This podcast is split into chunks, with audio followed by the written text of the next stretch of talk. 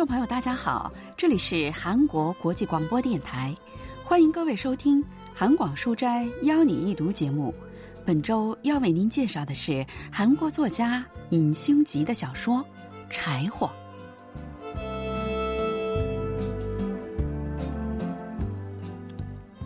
尹星吉的小说《柴火》发表于一九七八年，由三篇以柴火为主要题材的系列小说构成。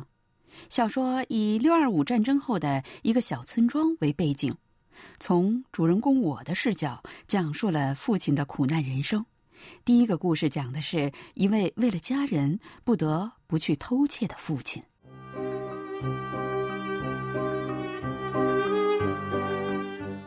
别人的东西，哪怕是一个线头也不能碰。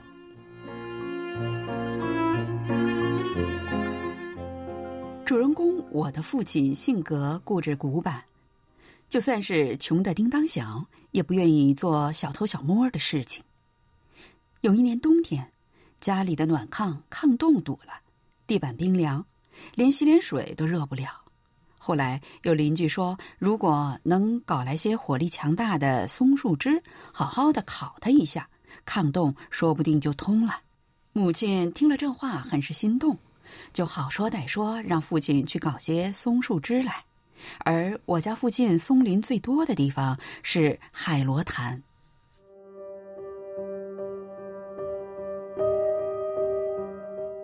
海螺潭离这里很远，对于白天上街都不是很自由的父亲来说，大晚上的跑去偷松树枝，无疑是一次大冒险。而且，海螺潭是一个有名的屠杀场。当年为了寻找下落不明的叔叔，父亲还亲自跑去那里，在尸体堆里翻找过。所以这次悄悄潜入那里去偷人家的松树枝，他的心情可想而知。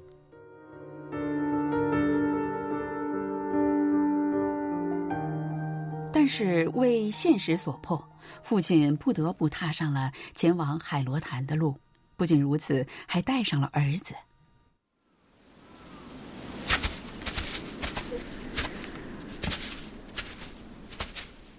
冷吧，哎，真不该让你也做这种事。这辈子第一次教孩子做坏事儿，父亲的心情会是怎样的呢？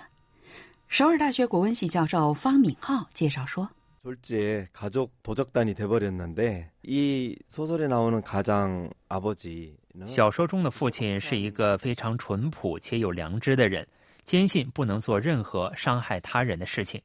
但即使是这样一个人。” 在贫苦面前也不得不改变，不是有“贫穷就是小偷”这样的话吗？一九七八年的时候，韩国正处于极度的贫困之中，小说也从一个侧面描写了当时的社会情况。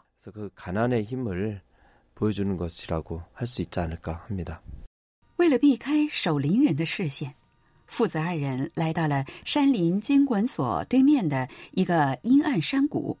在父亲砍松树枝的时候，主人公我远远的站在一边给父亲望风。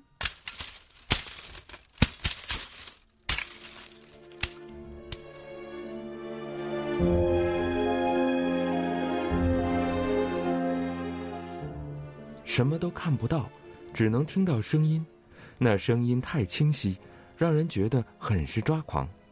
父亲砍树枝的时候发出的声音太大了。就好像故意要被发现一样，震撼着熟睡中的海螺潭。不许动！随着突如其来的呵斥声，一束明晃晃的手电光照在父亲的身上。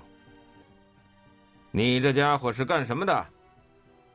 你把手电关了，我再告诉你。少废话，把你的良民证拿出来。你是什么人？凭什么要我的良民证？你别在这儿装傻充愣。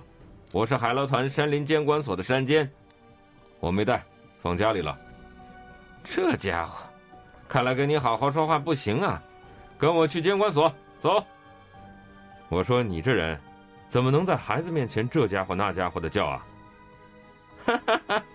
那么担心孩子的人，却当着孩子的面偷东西。谁偷东西了？先让孩子走，咱俩慢慢说。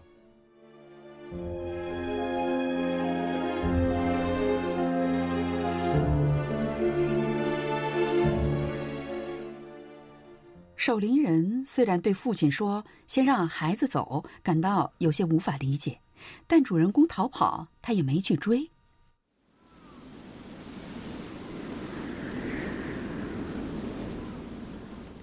主人公跑到了守林人看不到的地方，等着父亲。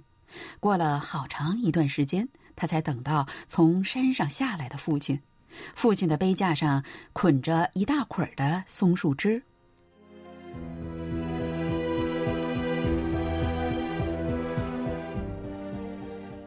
不是让你先回去吗？怎么还在这儿等着？面对父亲的责问，我不知道该怎么回答。你看见了吧，爹是怎么教训那个没规矩的守林人的？你清清楚楚的看见了吧？我点点头。父亲这话是事实，他冲着守林人大喊的场面，我的确是看到了。父亲的声音一下子有了力气。我好好的给他讲道理，告诉他不能那么无礼。后来他说自己错了，还道了歉。爹告诉他，实在是时运不济，才会在这大晚上的出来砍树枝。本来可不是这样的人。他说没关系，还往杯架上放了这么多树枝。父亲说着，晃了晃身上的杯架，杯架上的松树枝发出了嘎嘎吱吱的声音。我越想越觉得自己一个人逃跑躲起来是做对了。回到家里，可以跟你娘说你看到的。就是爹教训那个守林人的情况。知道了，父亲大步走在前面，我紧紧跟在后面。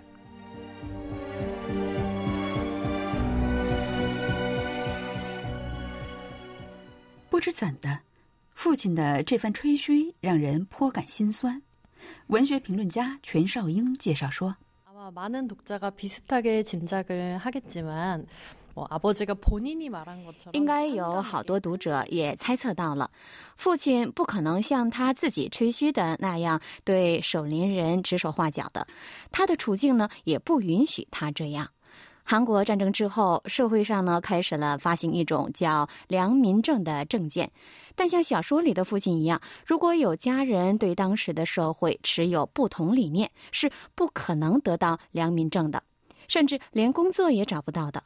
所以，主人公一家的生活越来越贫困，不得不连柴火也得偷。儿子远逃以后，父亲一定对守林人哀求了好久，求他睁一只眼闭一只眼，解释实在是出于生活所迫，才不得不做出自己极为痛恨的偷盗行为。作为一家之长，在儿子面前偷东西被抓了个正着。还被人训斥，他该多么无地自容啊！所以呢，他才会跟儿子说一些跟事实并不相符的话，而儿子心中呢也知道那是在吹嘘，表面上却不露声色。사실과다른이야기를하는데아들은그것이허풍이라는사실을은연중에느끼면서도내색은하지않죠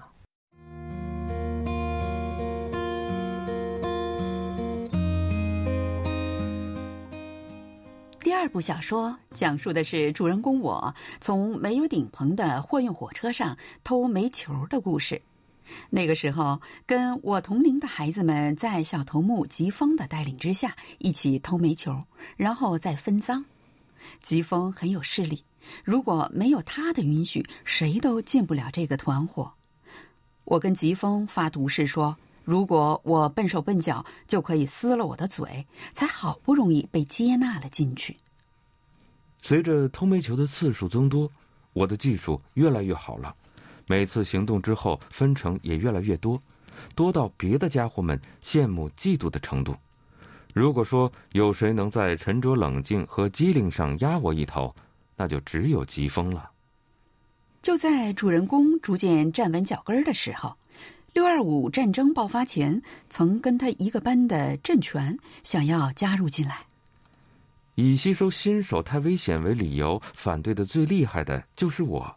后来，郑权不得不听从我的建议，发毒誓说出如果出了问题可以撕了自己的嘴，才勉强进了我们的组织。郑权加入后第一次行动的那天，起了浓浓的大雾，是非常适合偷东西的天气。新手郑权被指派给主人公带着，那天只要再跨过一条轨道，郑权的第一次偷盗就可以成功了。但是就在那时，传来了轨道合并的声音。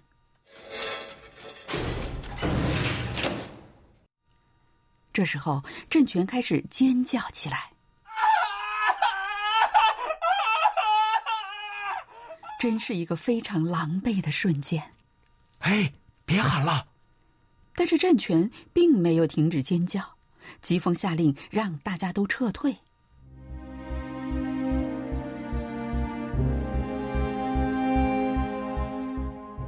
郑权，你这个蠢货，一会儿你死定了！郑权的尖叫声终于停止了，但是他并没有跟着大家逃跑，而是趴在轨道上，像死了一样一动不动。这时我才开始疑心，恍恍惚惚觉得，也许这突然响起的尖叫声，并不是因为吓飞了魂魄才发出的。我从铁丝网的破洞里钻出去之后，回头看，但郑权并没有跟上来。远处一列火车亮着像月晕一样朦朦胧胧的前照灯，穿过浓雾，轰轰隆隆的驶来。郑权死了的消息，使得整个村子炸开了锅。分开的两条轨道突然合并的时候，把郑权的脚夹了进去，他最终也没能把脚拔出来。村里的大人们一窝蜂地跑到火车站去，但是没有找到郑权，郑权已经不在了。但却又无处不在，虽然在周围到处都是，但实际上却已经不在了。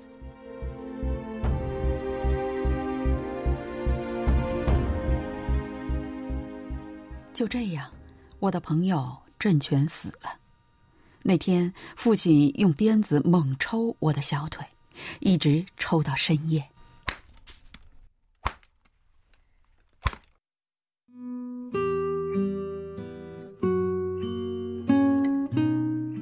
父亲在抬起放下鞭子的间隙，不停的重复着同样的话：“你这个死小子，谁让你去偷东西？是你爹教的，还是你娘教的？”最后，父亲把鞭子递给我，默默的把自己的裤腿捡起来。我吃惊的看着他，他什么话也没说，却早已泪流满面。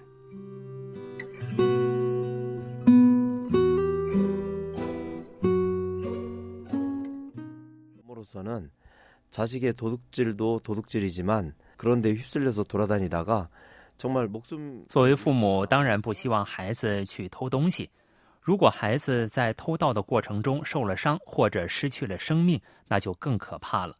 从拿起鞭子的父亲身上可以看出，作为父母希望教育孩子遵守社会公德，远离偷盗，保持良知的义务感，同时也非常忧虑孩子们遭遇生命危险。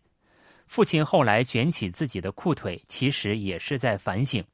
从之前的作品中可以看出他认为是自己言传身教让孩子走上了偷盗的歪路这个反省也是痛彻心扉的。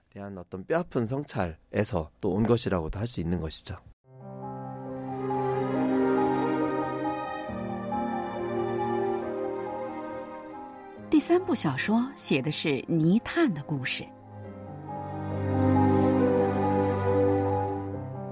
第二年初春到晚秋那段时间，突然有股泥炭风席卷了我们村。这是因为在培山后面的田里发现了那种我从来都没听说过、更没见过的燃料。这真的是件让人费解的事情。明明锅里连要煮的东西都没有，人们却总是因为柴火而惶惶不可终日，真是莫名其妙。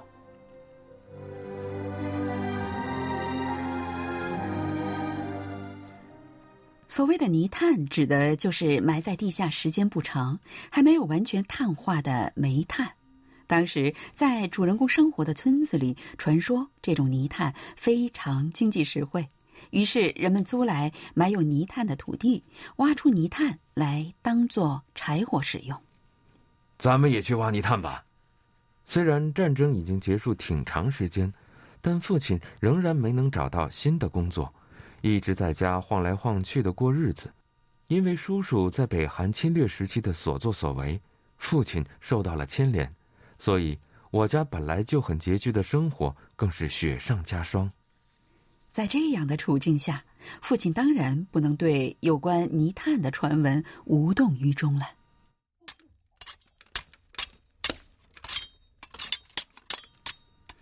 决定去挖泥炭的那天，父亲买来了一根长长的杆子，然后把末端削得尖尖的，拿着它背着土地的主人去田地里戳来戳去，挑选泥土薄、泥炭层厚的田地。最后，父亲选定了一块田，还叫来土地的主人，经过一番讨价还价，租下了它。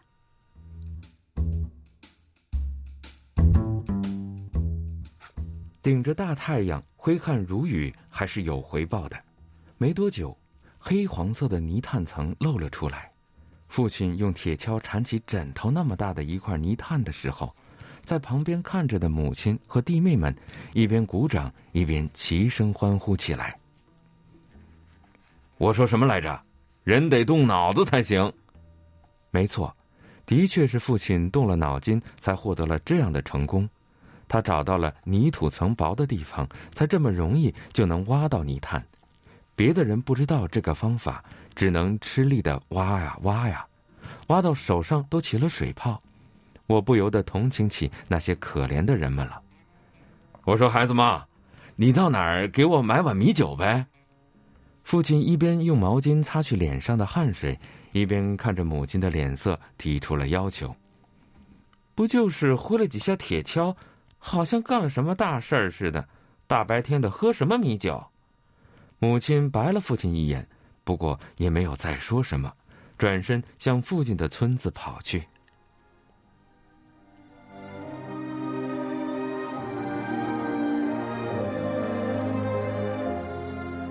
我们为了把父亲挖出的泥炭搬回家，累得筋疲力尽。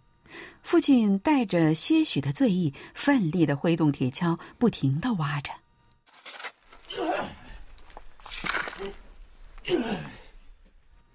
就在那个坑快要挖到父亲腰部的时候，我无意中看了一眼父亲刚刚铲出来的一块泥炭，发现似乎哪里不对劲。泥炭不知不觉的变了颜色，刚才还泛着黑光的优质泥炭。不知什么时候变得黏黏糊糊，表面开始被低劣的泥土覆盖起来。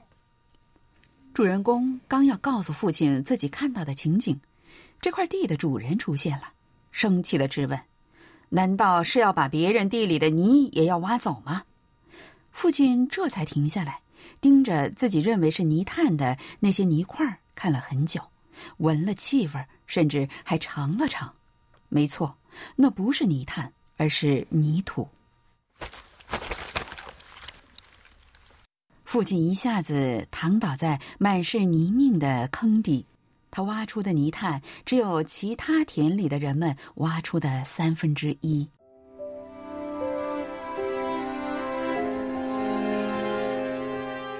你是不是也那么想？觉得爹是个没用的废物？不是的，您只是没遇上好年头。运气不好而已。你这个家伙，笑了。父亲嗤的一声笑出了声。我让父亲笑了。作为长子的我，终于让父亲笑了。你也进来吧，咱们父子俩一起躺下看看星星。从这四方形的边框里看出去，天空真的特别美呢。的确是很美。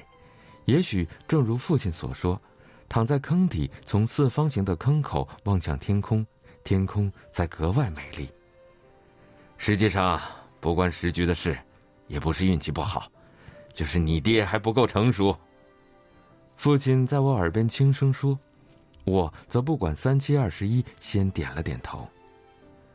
好了，现在咱们还是先从这个坟墓一样的坑里出去吧。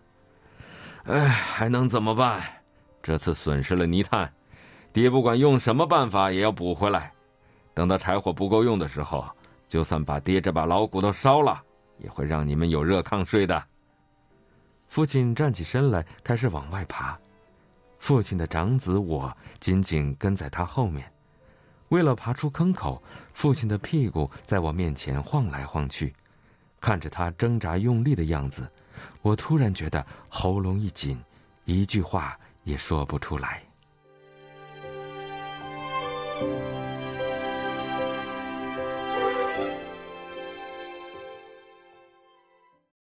겨우겨우합법적으로땔감을구할수있게되었는데그마저도오판때문에어그러지고나니까 好不容易可以通过合法的手段得到柴火，却因为父亲的错误判断出了问题。面对这一局面呢，父亲当然是茫然若失，更加感觉对不起家人。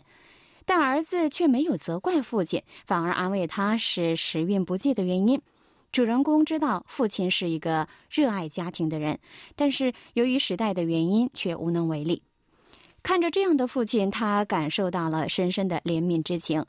小说通过三个与柴火有关的故事，描写了战后人们的艰难生活，勾勒出让父亲倍感艰辛、越来越无能为力的社会背景。